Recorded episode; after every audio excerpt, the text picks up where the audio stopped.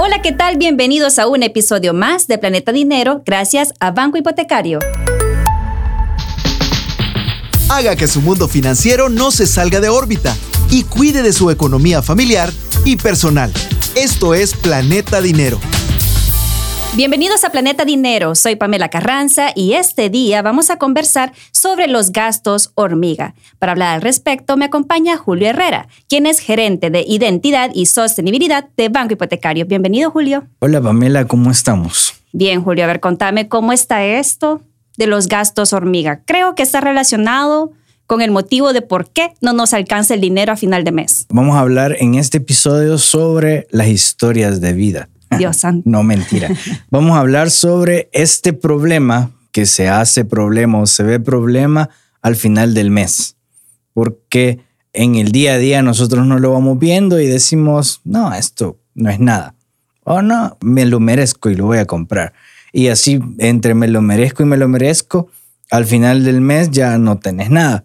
Entonces vamos a hablar sobre esto, los gastos hormigas. De tanto que me lo merezco que al final me lo desmerezco. Ajá, cabal, quedas triste de tanto merecer. De tanto merecer. Contame por qué se le atribuye este nombre de gasto hormiga. Porque son aquellos gastos o aquellas compras innecesarias o aquellos gustitos que uno va diciendo, cabal, eso que estábamos diciendo, ah, me lo merezco, y que no cumplen una función indispensable dentro del mes.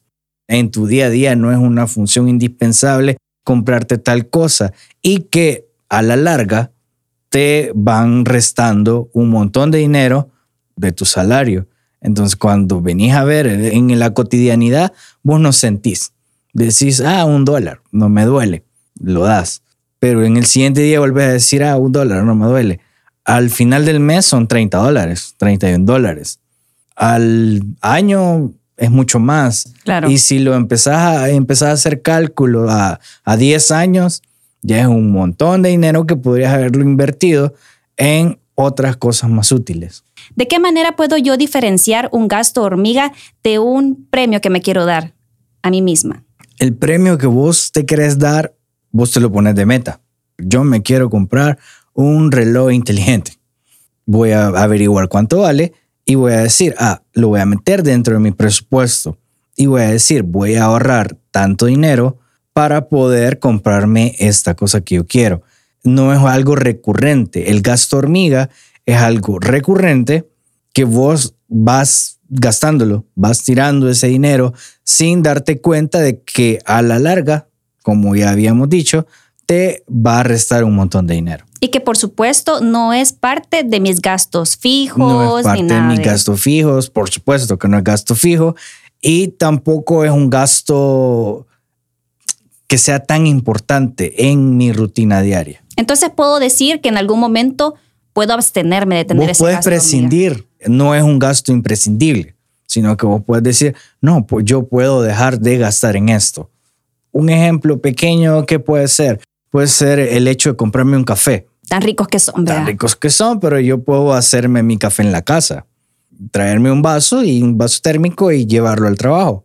Ahí ya no gasto el dólar o el 1.25 que día a día yo lo voy pagando cuando paso a comprar. un café. 1.25, 3.50 valen ahora como mínimo. Depende de dónde lo compres. es cierto. Yo te estoy hablando del. Claro, claro, sí. Yo Ah, de, sí, de ese sí. compro yo, así que por eso.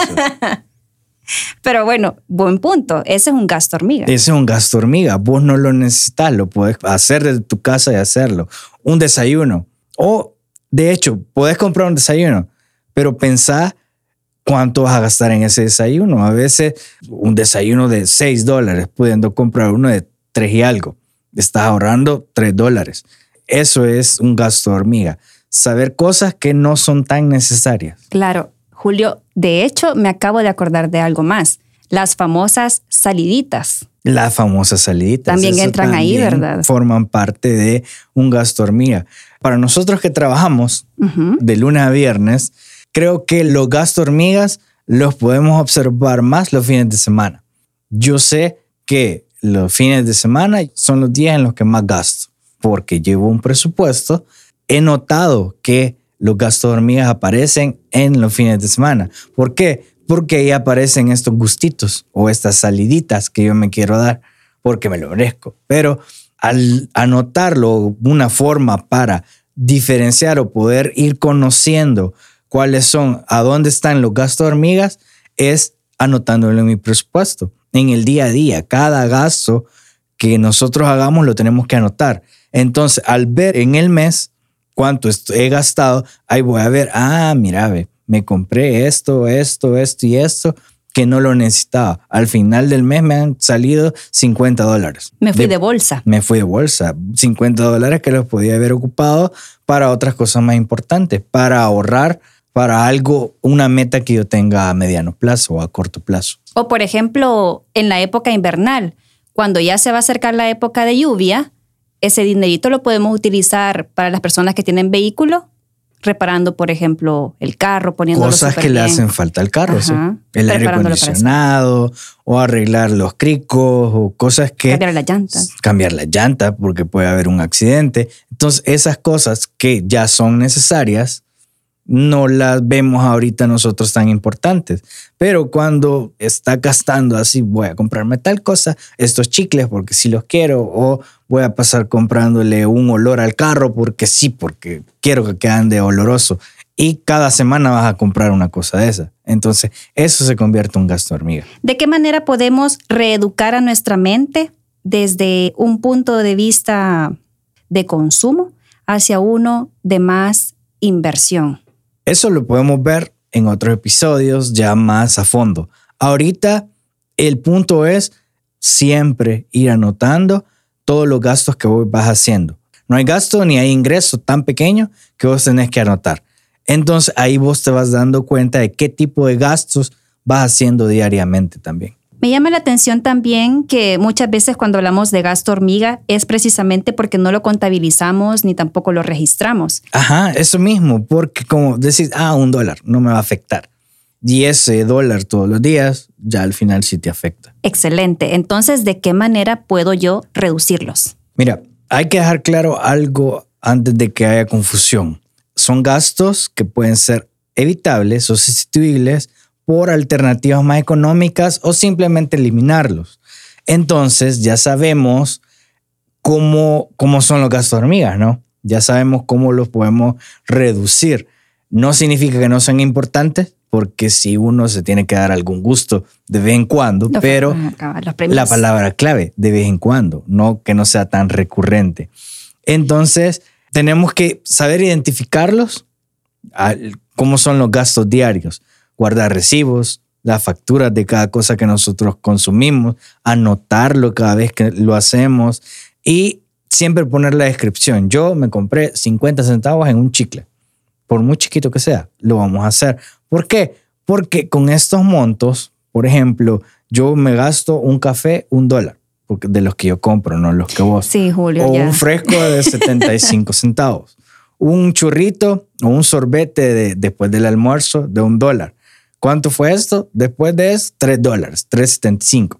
Ya gasté 3.75 en el día que no necesitaba. Y además, cuida mi salud.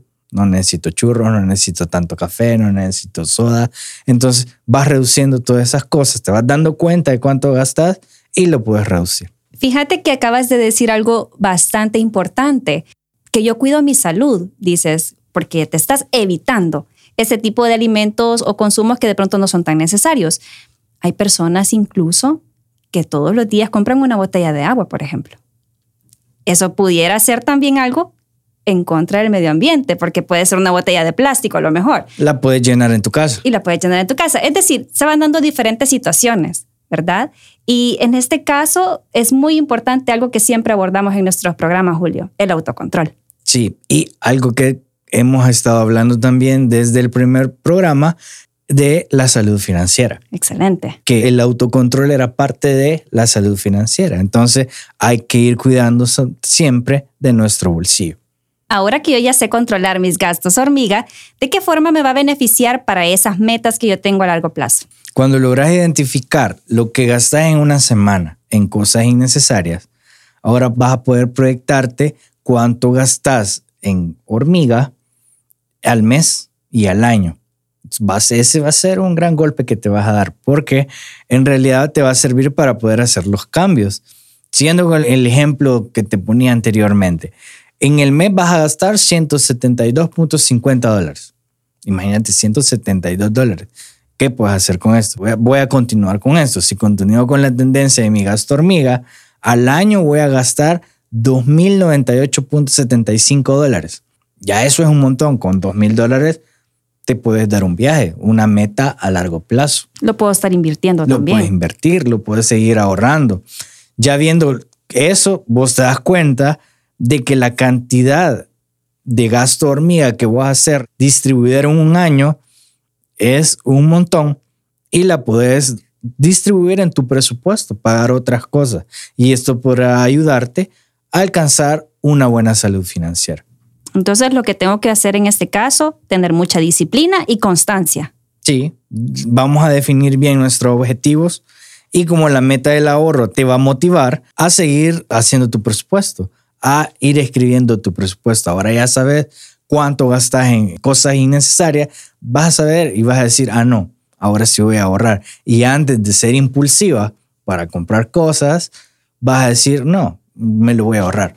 Y no vas a gastar en cosas que no son necesarias para vos. Y como bien decíamos también en episodios anteriores, un presupuesto se convierte en la radiografía de tus gastos. Exactamente. Y de tu salud también. Y de tu salud financiera. Ya no vas a estar con sueño al final del mes.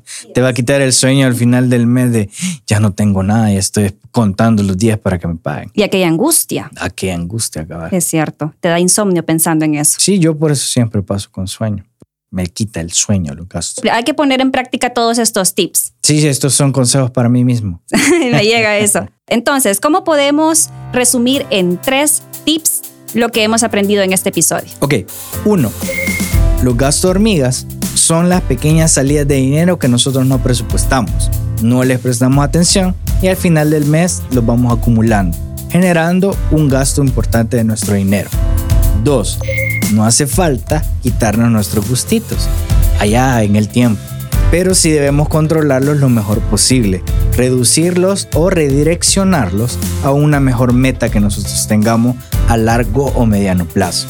Y tres, no demos ningún gasto por pequeño, como en las goteras. No dejemos que haya goteras porque al final es un gran gasto también. Si lo subestimamos, tendrá un impacto importante en nuestro bolsillo.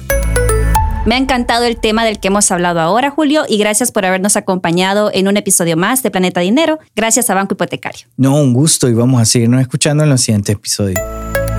Soy Pamela Carranza y esto fue Planeta Dinero, un episodio nuevo todos los viernes. No te lo pierdas. Esto fue Planeta Dinero, el espacio en el que nuestra economía se mantiene en órbita.